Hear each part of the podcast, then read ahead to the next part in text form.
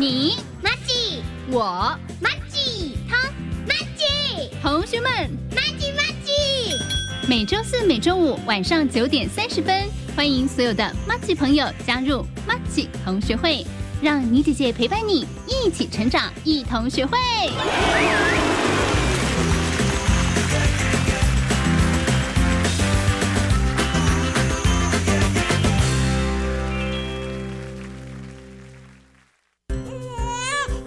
社工啊，我孩子刚出生，好担心他的未来哦。别担心，为帮助低收入户跟中低收入户儿童，一百零五年一月一日以后出生的孩子，儿少教育发展账户，您帮孩子存多少，政府就帮您存多少。等孩子年满十八岁，这笔存款可用来升学、职训，甚至创业哦。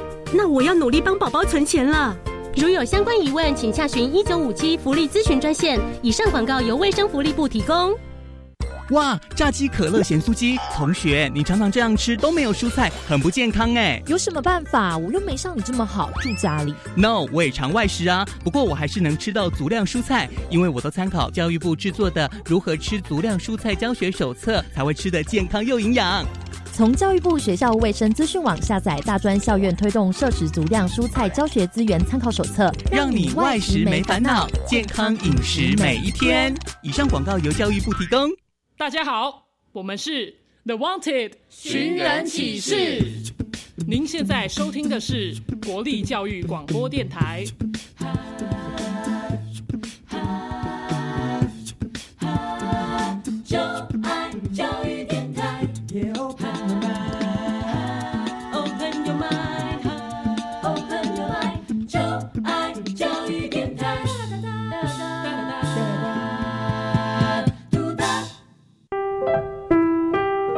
本时段为重播节目，欢迎收听。为什么海水是咸的？好奇。原来彩虹不只有七种颜色。观察。我对于气候变迁的议题很感兴趣，想要多多了解。探索。我想发明一种可以让我自动上课的机器人。创意。现，小发现，小发现，小发现，小发现，小发现，大科学。小猪姐姐制作主持。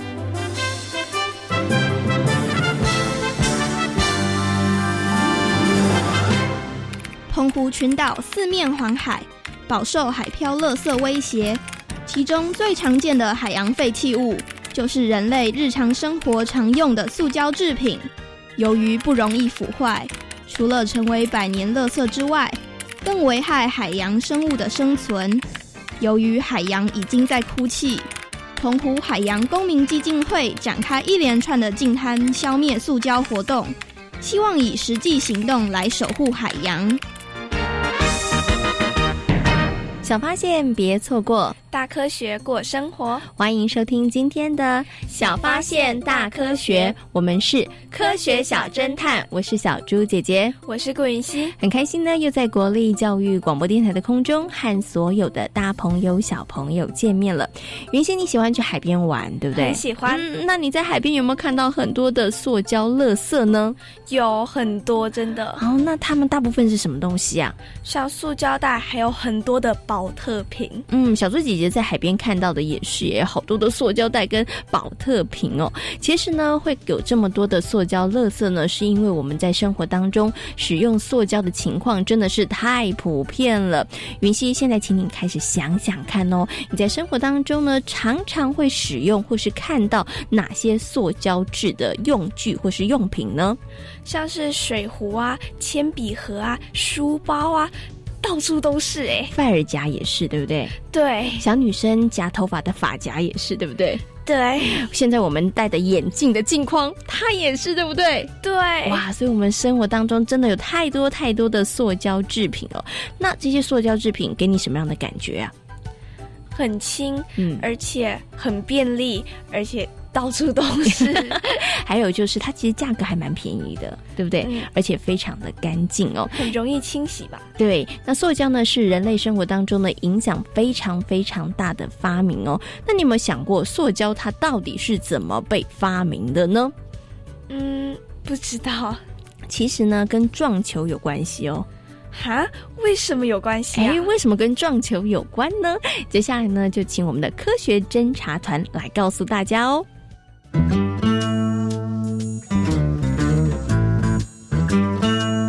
有问题我调查，追答案一级棒。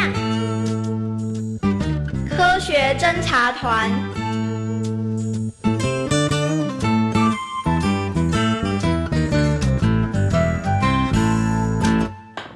以前人们玩撞球的时候，所使用的撞球都是由象牙所制成的，不少的大象也因此丧命。一八六三年，非洲的野象遭到了成群的宰杀，由于大象数量严重减少，象牙短缺，撞球的制作面临了相当大的困难。这真是太糟糕了！象牙怎么会短缺呢？现在讨论这个问题无济于事，我们得想个方法解决。如果没有撞球，客户怎么会上门？没错，可是该怎么办呢？不如我们就公开征求解决方法吧。哎，好主意哦！一家撞球用品制造商悬赏美金一万元，寻找象牙的替代品。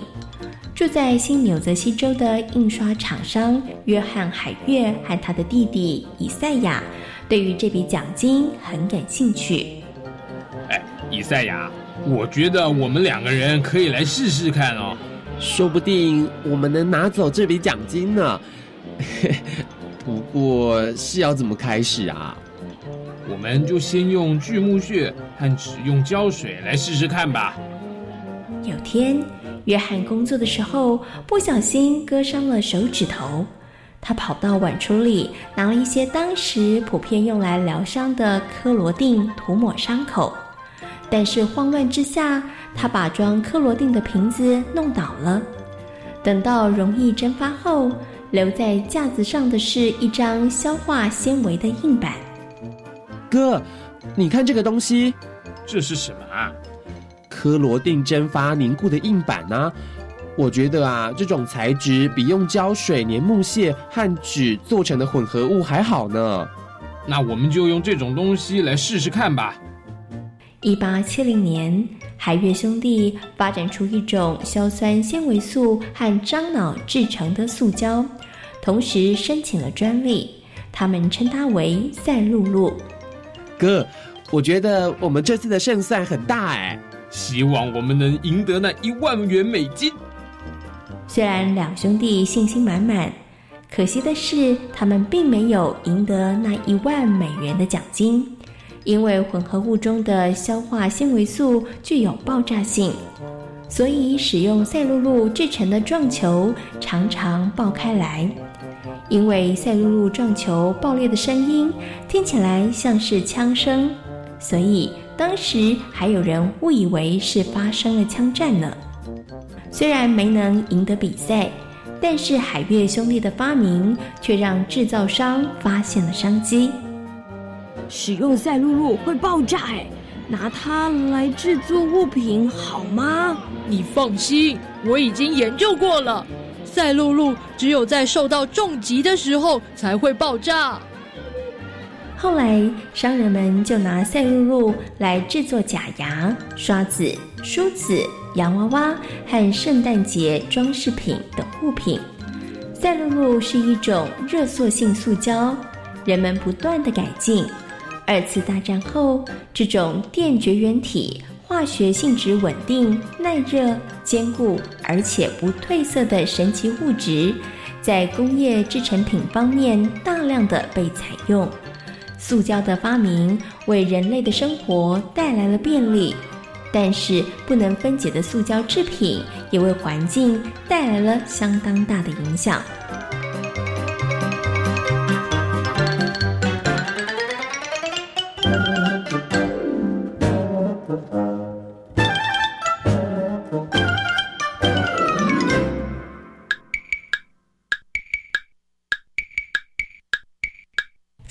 球危机引创意，塑胶发明好神奇，轻巧携带超便利。垃圾危机因它起呀，因它起。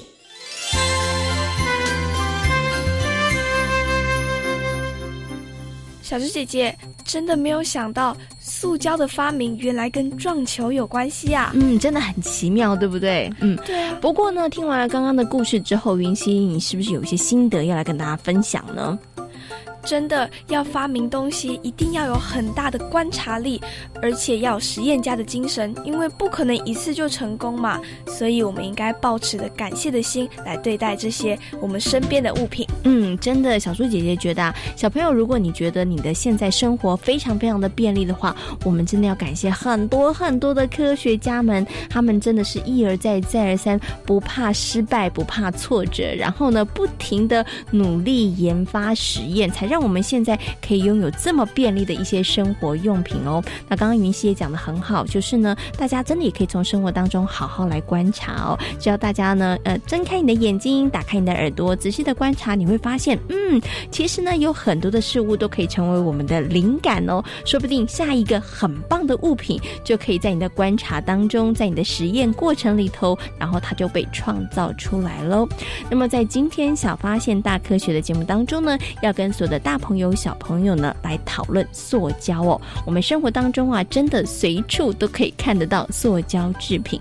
云溪，你有没有想过，如果现在的生活里头拿掉了塑胶这件事情，它会产生什么样的状况呢？做很多事情都会变得非常不方便。嗯，比如说你要买东西的时候，可能就没有袋子装，对不对？对啊，你可能要用手抱，对不对？对。然后呢，你要去户外教学的时候，你没有水壶，你没有塑胶水壶，只能带很重的钢瓶，那可能会觉得好辛苦，对不对？对啊。所以呢，我们现在生活里头，塑胶真的已经成为了不可或缺的一个部分哦。但是你知道吗？它其实也带来了非常多的问题哦。塑胶带来了。哪些问题呢？会造成很多垃圾的问题，而且有些塑胶会释放出有毒物质哦。嗯，没错，你知道吗？全世界啊，大概有一亿五千万吨的海洋废弃物，但有其中七成呢，就是大家常常使用的一些塑胶制品，像是吸管啦、塑胶杯的外带杯啦，还有塑胶提袋哦。所以呢，这个塑胶垃圾的问题真的非常的严重。那像刚刚呢，云溪提到了，诶，塑胶还会释放有毒的物质哦，没错。几年前呢，大家其实啊，因为这个问题还非常非常的惊恐哦。不过，是所有的塑胶制品都会释放有毒物质吗？应该是不当使用塑胶才会释放吧？嗯，那到底哪些行为是属于不当使用呢？那塑胶它到底又是什么呢？有哪些种类呢？接下来呢，就进行科学库档案的单元，邀请科学 X 博士带着所有的大朋友跟小朋友一起来认识塑胶。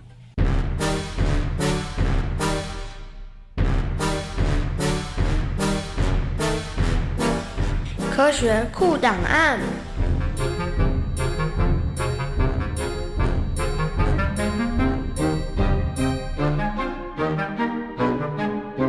大家一定常常会听到塑胶这个名词，在我们生活当中也有好多的物品，其实都是跟塑胶有关系。那塑胶它到底是什么呢？那么在今天的科学库档案里头呢，就为大家邀请到了科学 X 博士呢，来到节目当中，跟所有的大朋友小朋友好好来介绍塑胶哦。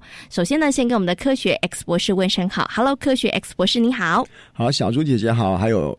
收音机旁边的大朋友、小朋友，大家好，我是科学 X 博士。请问科学 X 博士，你有没有每天在使用塑胶制品呢？啊，这个问题真是大灾问啊！你应该反过来问我说，如果没有塑胶，我们还能不能生活得下去啊？我们从头到脚，从起床到睡觉，从睡觉到隔天起床，到处都是塑胶啊！啊，有这么多吗？小朋友会想说，叫我没有用塑胶袋啊，然后我也没有用那个呃塑胶的可能餐具啊。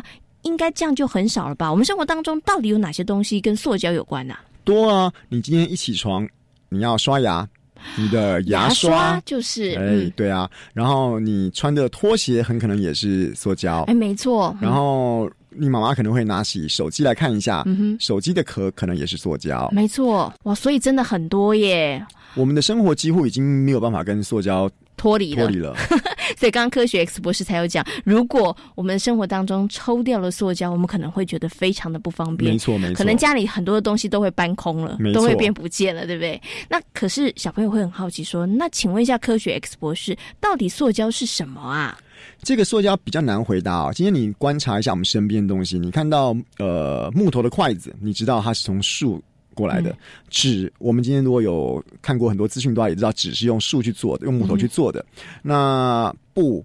玻璃一些天然东西，你都可以很容易想象到它是怎么形成的，但是唯独塑胶比较难想象。那我这边只能简单跟大家讲说，塑胶的种类、塑胶的分类非常非常多种，它有很多不一样的化学制成的方式。可是它最原本最开始是从石油开始所做出来的，嗯，所以是从石油提炼出来，然后可能有不同的组合跟配方，然后就会做成了大家看到不同的塑胶制品。所以在我们生活当中呢，真的到处都可以看得到这些化学制品。塑胶哦，可是呢，刚刚科学 X 博士有讲了，我们生活当中大概真的没有办法脱离这个塑胶制品。但是刚刚又说了，塑胶它其实是化学制品，所以塑胶到底对我们的身体会不会造成伤害啊？哦，应该这样说哈，如果是我们照正常的使用情况的话，我们好好的使用塑胶，理论上应该是不会有伤害。但是我们常常有太多太多的不小心。我举个大家可能比较熟悉的例子，就是你拿没有办法耐高温的塑胶去。装一个很烫很烫的水的时候，那当然有一些有毒物质可能就会从塑胶里面释出。那你再把它喝下去的话，可能就会对人体有害。那所以在使用上的时候，理论上如果你能够多遵照每一种塑胶的使用规范的话，基本上它对人体应该是不会有伤害，没有错。就算它不没有碰到热，没有碰到酸，如果它本身的材质是不 OK 的，它是用不好的化学原料去制作的话。这样也会有危险，对不对？会啊，尤其老实讲，很多我们现在在坊间看到一些很廉价、很廉价的玩具，那它基本上是塑胶做的。可是我们不敢确定那个塑胶的来源跟制成过程中有没有完全符合一些安全的规定。那我们小朋友如果去玩那些玩具，然后可能有一些上面的残留物留在我们的手上，那你可能在没有洗手情况下有拿的东西吃，这些东西都很有可能对我们身体。呃，直接或间接的做出一点点的伤害，嗯，或者是说，我们尽量买比较有品牌，对我们这品质比较有保证的塑胶制品，用起来就相对比较安心。嗯哼，好，那我们刚刚谈到的是塑胶对于人体的这个影响，对不对？那我接下来呢，要想请问一下科学 X 博士，就是我们用了这么多的塑胶制品，我们生活当中真的也是充斥着好多好多的这个塑胶用品，那对于我们的环境，它会造成哪些影响呢？哦，会，这个可以从。呃，两个不同的方面来讲，第一个哈，我们现在当然是鼓励大家要垃圾要分类，垃圾要回收。但是呢，有些时候如果我们不小心，或者是说有东西实在是难以回收了，那呃，有些东西做的太小，比方讲说我们一个手机好了，手机上面有这么多这么多的元件，我们不太可能把每个东西通通分解开来，通通拆开来。所以回收的本来就是一个有限，我们能够做的不太可能完完全全百分百回收，所以。我们在这些丢弃的塑胶里面，有没有可能因为这些没有办法好好被分类？不是不做哦，是实在是太难做的这些塑胶，长时间放在一个热热色的处理的空间里面，它受到高温，或者哪一天不小心烧起来的结果，这些接受到高温的没有处理好的塑胶，就有可能产生一些对人体有害的空气，这是会对环境造成损害的。是另外一点是。塑胶本身是一个非常不容易分解的一个物质，所以它就算我们把它分类，我们好好把它做好处理的工作了，它放在某些地方，它是永远永远不会烂掉。这些不会烂掉的东西，它就永远保持在这边。那同学觉得，那不会烂掉有什么关系呢？我举个例子来说。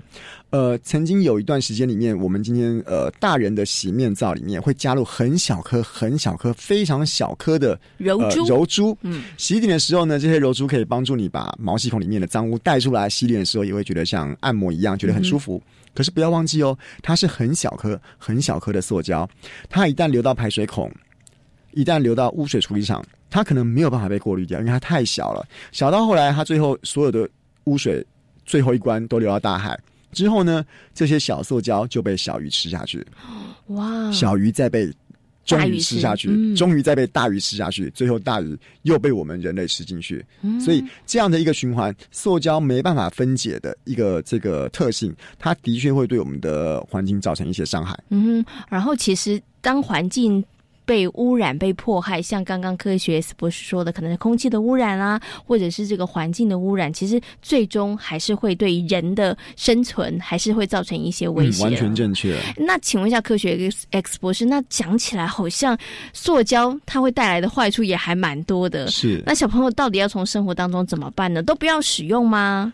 嗯，很难。我们现在就像今天的节目一开始所说的，我们生活上其实已经没有办法离开塑胶了。我们唯一。从小朋友日常生活都可以做起的，唯一的就是我们尽量的珍惜我们身边所有的资源，不论是塑胶袋的重复使用也好，你去买东西的时候可不可以自己带一个塑胶袋去，不要在店家跟他拿一个，因为你跟他拿了越多个，虽然他不跟你收钱，可是他可能要跟上游的塑胶袋商人生产更多更多的塑胶袋来提供客人一次一次的使用。那我们身边的所有的东西也尽量能够爱惜，比如说你的呃漱口漱口杯或者你的玩具。它坏了之后，它就变成垃圾了。如果你能够好好的爱护它，好好爱惜它，延长它使用的寿命，让一个塑胶它使用的年限能够延长的话，自然而然我们就不需要生产出这么多的塑胶来。这是会对环境的保护也会有一点点的帮助。嗯，OK，所以小朋友要惜福爱物，嗯，没有错，也是可以爱护地球的。好，那今天呢也非常谢谢科学 X 博士呢在空中跟所有的大朋友小朋友好好的介绍了塑胶喽，也非常谢谢科学 X 博士，谢谢。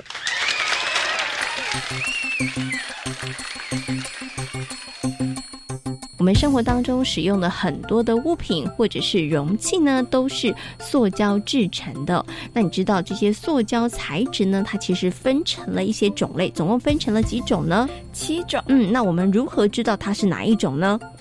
嗯，不知道。其实啊，在这些容器的底部呢，都有数字，就是一号到七号。那分别呢，就代表了不同的塑胶材质哦。那么在回收作业的时候呢，也方便这个处理的人员，他可以分辨材质的差异哦。那不同的塑胶材质呢，当然在使用上面就有需要特别注意不一样的事情哦。比如说呢，像五号的材质 PP 呢，它的优点就是耐热性高。所以呢，如果你要用塑胶的材质的物品或是容器去装比较热的东西的时候，那你要选择的是编号五号的，它会是比较安全的。那像小朋友呢，平常你常常在喝的这个宝特瓶呢，它是属于一号 PET 材质的。那它的质地呢非常的轻，但是它的耐热性是比较不好的。所以呢，千万不要拿宝特瓶去装热水，那这样子呢就很容易会释放出有毒的物质哦。那刚刚呢，科学 X 博士有讲到了，我们现在生活当中呢，要完全不使用这些塑胶制品是不可能的事哈。因为呢，在我们生活当中，我们已经太习惯了，它的确也带给我们非常多的便利。但是呢，塑胶制品它所产生的问题，包括了垃圾，包括释放这些有毒物质，的确也会对我们造成一些影响。所以呢，我们可以做的事情就是尽量的减少。请问云溪，我们要如何减少塑胶？制品的使用呢？出门购物的时候，尽量带环保袋，而且尽量带自己的水壶，不要用保特瓶。嗯，其实这些都是好方法哦。那除了刚刚云溪所提到的之外，还有哪些是我们可以来做的呢？接下来呢，就进行今天的科学生活 Follow Me，来看看有哪些好方法，我们可以从生活当中来落实哦。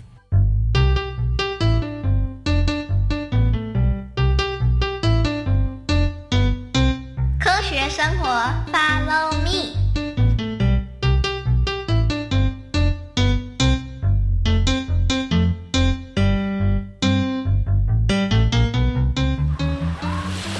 这学期的户外教学真是太赞了！为什么？因为可以戏水啊！王超明，你搞错重点喽！这次户外教学的重点是观察那些奇岩怪石，不是玩水哦。哎呦！就算不能下水，看看海水也很不错啦。咦，张政委，你怎么都不说话？我在认真仔细的观察。观察？我们要记录的石头在左边，你怎么老往右边瞧？你们有看到右边沙滩上的一堆垃圾吗？有吗？真的，那些好像都是保特瓶和塑胶制品。美丽的沙滩多的那些东西真的很扫兴。而且杜老师说过，塑胶不会随着时间而自动分解，那不就会越积越多？没错，而且海洋中的生物吃进了塑胶制品，人又吃了那些生物，那就成了可怕的恶性循环。我在报上看过，有些大哥哥和大姐姐他们会举行净滩活动，不如我们今天也来净滩，既写报告也做环保。许芳林的 idea 很棒哎，算我一份，我也加入。那我们就赶快做完观察报告，待会一块去进滩。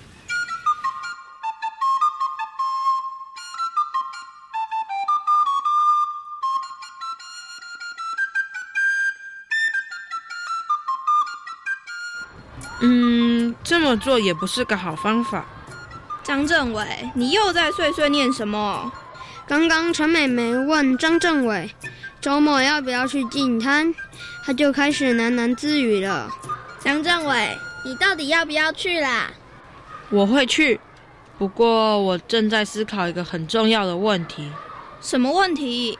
就算我们每周都去海边进滩捡那些塑胶制品。但其他人还是拼命的丢，那真的能产生什么效果吗？丢的速度应该比捡的速度快吧？那就对了，所以我们应该想想其他的方法，然后多管齐下，我们居住的地方才不会成为塑胶岛。我知道，最好的方法就是全面禁止，不要使用塑胶。这不太可能吧？没有了塑胶。我们的生活很不方便哎，我也觉得这个办法不可行。球、杯子、车子轮胎、书包，太多东西都跟塑胶有关。只要一想到不能打球，我就受不了了。不能不用塑胶，但塑胶又不能分解，总有一天我们会被塑胶淹没的。张政委，你想出什么好方法了吗？嗯，有了。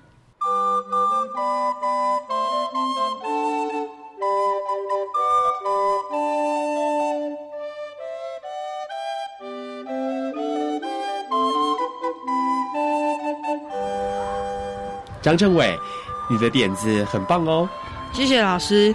记录自己每天塑胶制品的使用量，然后再去调整减少，这么一来啊，就能确实达到人人减量的目的了。张政委，我决定从今天来开始实施。我也是。老师也要加入哦。谢谢大家。其实我自己实验之后发现，想减少塑胶制品的使用，并没有这么困难。真的吗？嗯，像塑胶制的水壶，只要好好爱惜，就不需要添购新的，也不会增加塑胶制品的使用。对耶。如果陈美美少买几个塑胶法式，也能减少一些塑胶消耗。许芳玲买东西的时候自备环保购物袋，那么就不需要那么多塑胶袋了。看来呀，你们应该都已经知道该怎么从生活当中减少塑胶制品的使用了。老师也要一起加油努力。大家就努力推广张政委想出来的点子，让更多人能够一起参与，共同为维护我们的环境而努力。